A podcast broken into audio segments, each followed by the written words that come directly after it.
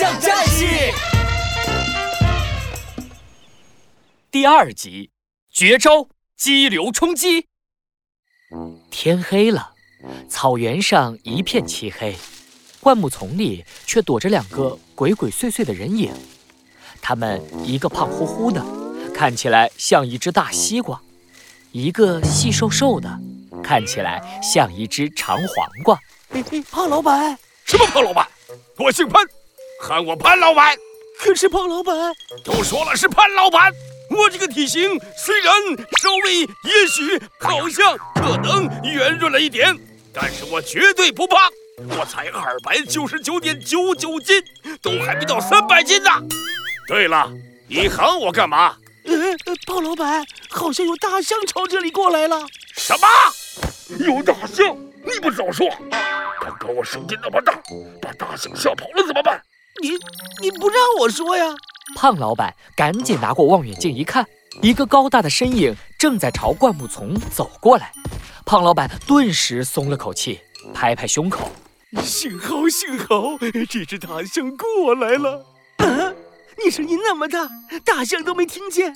这只大象是不是听力有问题啊？管它听力好不好，只要牙口好就行了。记住，我们是来抓大象割象牙的。我们的口号是什么？只要象牙能到手，坑蒙拐骗全拿手。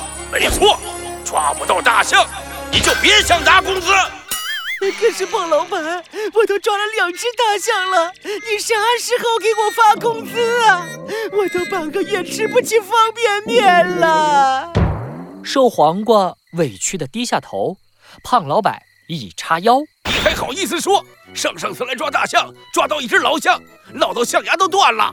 上次来抓大象，又抓了只小象，小到象牙还没长出来，简直浪费我的麻醉药。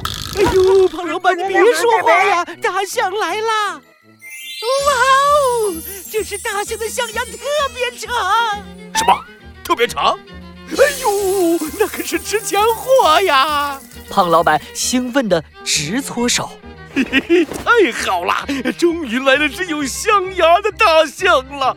等下大象一进灌木丛，你就用麻醉药把它喷晕，然后把它的象牙割了，拿到象牙，我们就发财了。明白了，胖老板。大象一步一步地走进灌木丛，瘦黄瓜赶紧拿出了麻醉药，从灌木丛里跳了出来，朝大象喷了过去。看我的一喷就晕麻醉药！绝招，激流冲击！就在瘦黄瓜跳出来的一瞬间，大象剑齿立马鼻子一伸，强力的水柱从鼻子里喷了出来。水柱就像一记水做的拳头一样，狠狠地打在瘦黄瓜的手上。麻醉药一下子全被打飞了。我的麻醉药啊！糟了，胖胖老板！这这这条大象是冲我们来的！大象剑齿抬起头，长长的象牙像两把宝剑。它一步步走近，地面也随着震颤起来，就像地震了一样。胖老板和瘦黄瓜吓得脸都白了。我是大象战士剑齿，专门对付你们这些盗猎的坏人。有我在，你们别想伤害大象。快把长鼻子爷爷和嘟嘟交出来！胖老板没麻醉药了，我们怎么办呢？都说了是潘老板！老板，别想跑！瘦黄瓜和胖老板刚要跑，大象剑齿的鼻子喷出水柱，把他们脚下的土地喷得湿漉漉的。瘦黄瓜和胖老板顿时脚下一滑，一起摔倒在地上，跌得满身都是泥巴。哎呦哎呦，疼死我了！大象战士，放过我们吧！那两只象被我们藏山洞里了，就在这边上。大象剑齿走进山洞一看，果然，长鼻子爷爷和小象嘟嘟就在山洞里，手脚都被大粗绳子绑得结结实实的，嘴巴也堵起来了。啊，长鼻子爷爷，小象嘟嘟，我这就来帮你们解开绳子。解开了！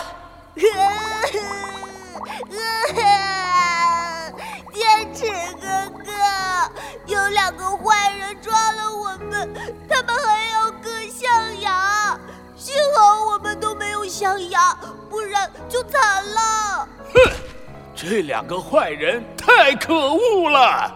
大象的牙是保护自己的武器，要是象牙被割了，大象不光保护不了自己，还很可能因为流血过多死掉。哎，对了，那两个坏人呢？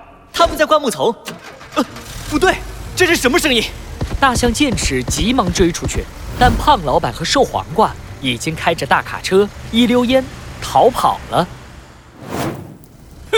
可恶的请战士，我们和你没完！下一次战斗不是你赢就是我输，给我们等着吧！